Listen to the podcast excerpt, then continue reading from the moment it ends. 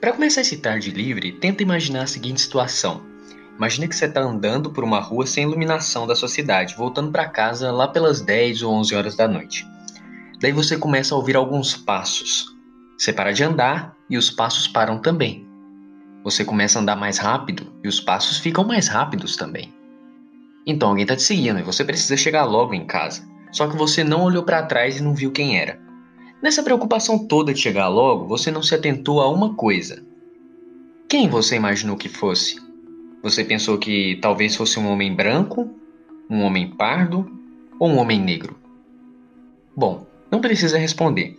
O fato de você talvez ter pensado em alguém negro ou de pele escura não quer dizer que você é racista, só quer dizer que é afetado por um fenômeno chamado racismo estrutural.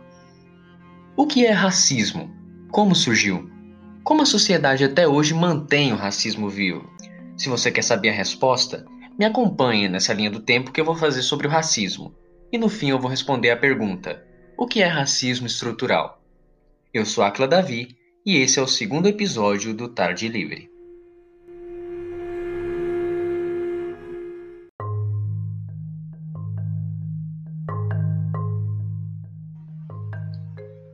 Na antiguidade, ou seja, desde a época que o ser humano começou a escrever até mais ou menos os anos 400 depois de Cristo, o mundo era bem diferente. Os países não eram democráticos e eram chamados de reinos ou de impérios. Impérios como o babilônico, o assírio, o persa, o grego e o romano seguiam um padrão comum a outros impérios daquela época. Para eles continuarem crescendo, eles guerreavam uns com os outros. Daí, quem ganhasse ficava com o território do perdedor e seus habitantes podiam se tornar cativos, ou seja, iam ser prisioneiros de guerra e podiam se tornar escravos. O pensamento de guerra daquela época era marcado pela xenofobia. As pessoas odiavam ou se achavam mais importantes que outras pessoas de outro lugar. E isso para elas era uma boa justificativa para prender e escravizar todo mundo. Naquela época, racismo e xenofobia andavam de mãos dadas, mais do que hoje, porque era muito difícil diferenciar os dois. Aristóteles foi um desses caras que defendeu a escravidão.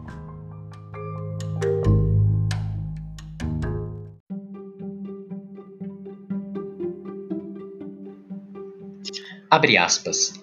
Todos os que não têm nada melhor para nos oferecer do que o uso de seus corpos e de seus membros são condenados pela natureza à escravidão.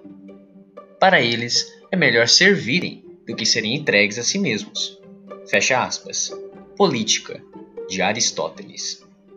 Em seu livro, no tópico A Servidão por Natureza, Aristóteles explicou que os escravos são pessoas com mais força física e que são destinados pela própria natureza a ser escravizados por pessoas que ele chama de, abre aspas, bons para a vida política, fecha aspas, ou seja, pessoas mais inteligentes.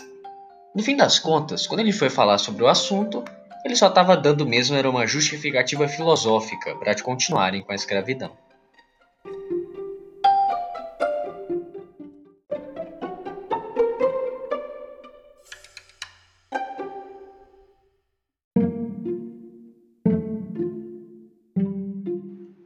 Na Idade Média, ainda estava meio difícil diferenciar racismo de xenofobia, até que chegaram as grandes navegações. O problema de estudar as grandes navegações na escola é que às vezes parece que a África não era nada além de um depósito de escravos onde os europeus iam para capturar eles e levar para as colônias. Só que a África, na verdade, era um continente repleto de riqueza e de impérios no século XVI. Só para você ter uma ideia, segundo a revista Time, o homem mais rico de todos os tempos era um imperador africano que viveu no século XIV, chamado Mansa Musa. Segundo a história, teve uma vez que, quando ele passou pelo Egito, ele decidiu dar um presentinho para o país doando ouro. Só que ele deu tanto ouro para a economia do Egito que isso gerou uma crise inflacionária no país que durou uns 12 anos. Enfim, voltando ao século XVI. Lá na África, o comércio de escravos já existia e era bem estabelecido. Então os europeus negociavam com os comerciantes africanos de, de escravos, levando eles para dois destinos em especial, no norte para as colônias americanas e no sul para aqui no Brasil. Então, no século XVI ou XIX, você já sabe o que aconteceu: escravidão e o tráfico negreiro em massa de cerca de 10 milhões de negros, causado pelos colonizadores europeus.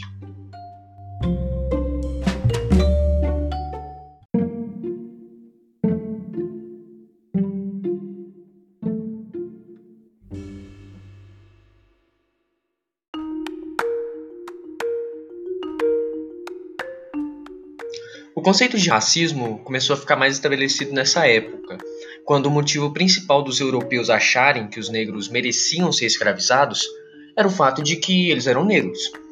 Até a igreja, naquela época, também buscou justificativas teológicas para a escravidão. Mas estava na cara que isso não estava certo.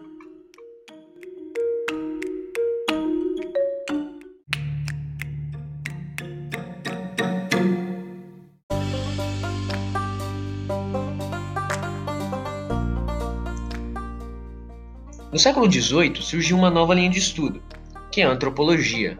Não é muito difícil entender para que, que ela serve. Ela tenta estudar o homem na sua totalidade, ou seja, de onde que ele surgiu, como que ele se desenvolveu, como é que surgiram seus costumes, suas crenças e por aí vai. No século XIX surgiu uma teoria muito famosa, a teoria da evolução por meio da seleção natural de Charles Darwin, isso lá na biologia. A teoria de Darwin influenciou várias áreas de estudo, o que incluiu a antropologia, onde surgiu uma teoria chamada darwinismo social. Essa teoria era uma tentativa dos antropólogos de juntar o que Darwin estava falando lá na evolução com o estudo das civilizações. Eles diziam que o ser humano no começo era selvagem, mas com o tempo ele evoluiu até se organizar em uma sociedade. Os europeus achavam que a sociedade deles era mais desenvolvida e que outros povos, como os indígenas e os africanos, ainda eram selvagens. Por isso, os antropólogos diziam que os europeus tinham que impor a cultura deles sobre os povos selvagens, para que eles também evoluíssem e ficassem civilizados igual os europeus. É bem ridículo pensar isso, porque se você for estudar mais a fundo, você vai perceber que tinham sociedades que deixavam os europeus no chinelo, como por exemplo os incas. Enfim, mas voltando a falar dos europeus, em 13 de maio de 1888, a princesa Isabel finalmente assinou a Lei Imperial número 3353, ou, para os íntimos, a Lei Áurea. Esse aqui é o primeiro artigo dela. Diz o seguinte, abre aspas, todos os escravos que entrarem no território ou nos portos do Brasil, vindos de fora, ficam livres. Fecha aspas. Certo. Então agora o negro não podia mais ser escravizado, né? Ele podia trabalhar, estudar, votar, ter suas posses e tudo mais? Não. Acontece que no papel o negro estava aos poucos ganhando direitos, só que não na prática.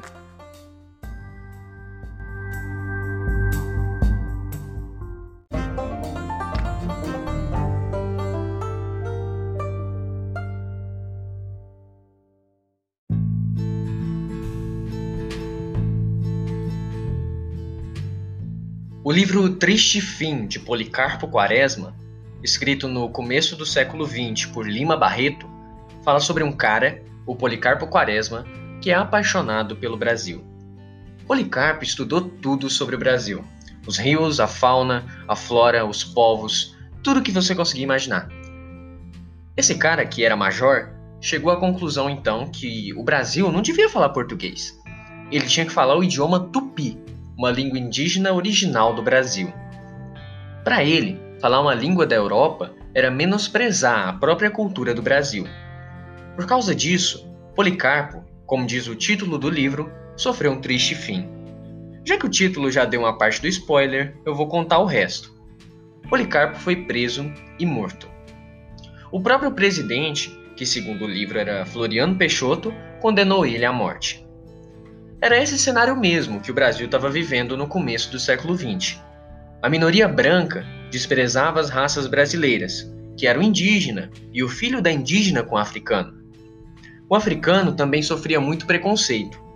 Os brancos, na verdade, achavam que a gente tinha que copiar a Europa para ser um bom país igual aos países de lá. É aí que entra o darwinismo social. Foi essa vontade de transformar o Brasil numa cópia da Europa que motivou muitos europeus a vir para cá, principalmente italianos e alemães. O grande preconceito contra o negro fez com que ele tivesse dificuldades para conseguir empregos que eram considerados profissão de branco, se divertir com suas próprias atividades culturais, morar em áreas privilegiadas da cidade ou participar na política. Lima Barreto fez parte da minoria de negros daquela época que foi privilegiada com educação escolar e universitária. Filho de uma ex-escrava com um madeireiro português, ele morreu cedo, aos 41 anos.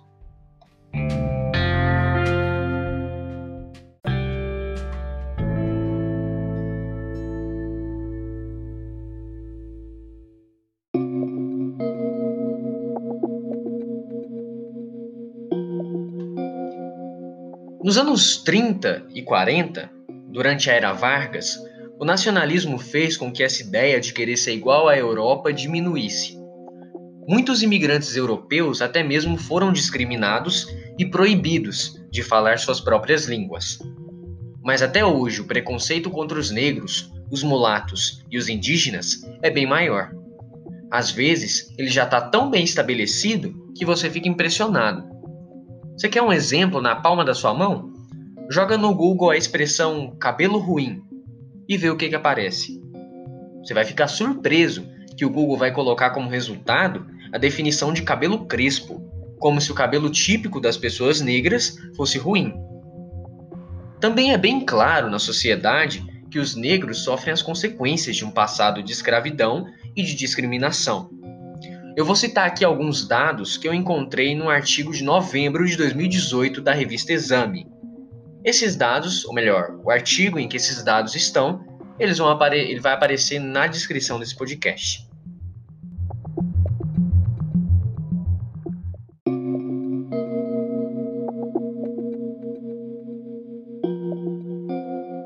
Cinquenta e quatro por cento da população do Brasil se identifica como parda ou negra ou seja, mais da metade. Só que mesmo assim, 75% da população negra e parda está entre os 10% mais pobres do país. Ou seja, a cada quatro negros e pardos, três estão nesse grupo. 22,9% dos brancos brasileiros com 25 anos ou mais têm um diploma universitário, mas só 9,3% dos pretos e pardos da mesma faixa etária são formados. A taxa de homicídio em mulheres negras é 71% maior do que em mulheres brancas. E a taxa de pessoas que morreram por causa de intervenções da polícia indica que 76,2% delas eram negras. As estatísticas continuam. A desigualdade é nítida. Só não vê quem não quer.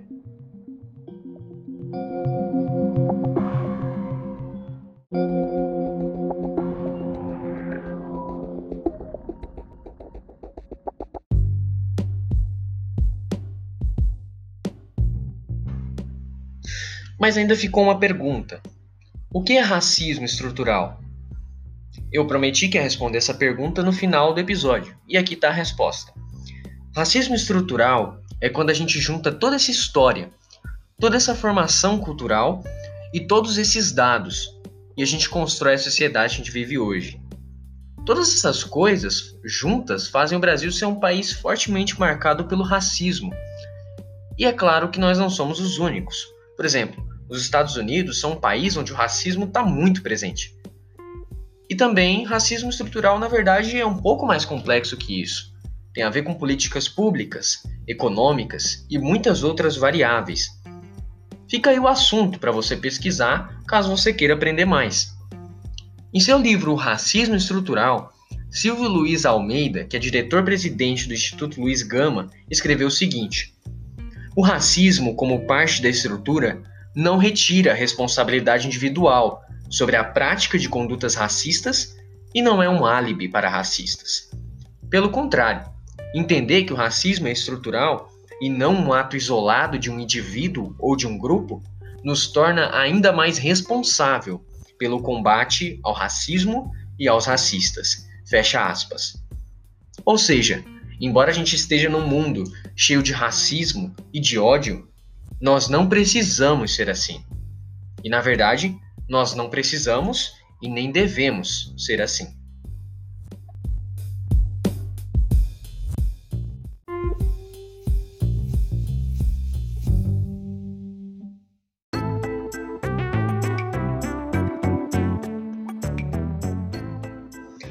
Esse foi o segundo episódio do Tarde Livre. Eu vou ficando por aqui. Muito obrigado pela sua audiência e por você ter ouvido até aqui. Se você gostou desse podcast, segue ele para não perder os próximos episódios e compartilha com seus amigos para me dar aquele apoio. Se você quiser me seguir, eu estou no Instagram como aquila.davi e no Twitter como aquiladavi E eu não estou no Facebook. Antes eu não tinha falado quando é que eu ia voltar de novo, só que agora eu vou te dizer. Eu volto na semana que vem com o próximo episódio do Tarde Livre. Até a próxima.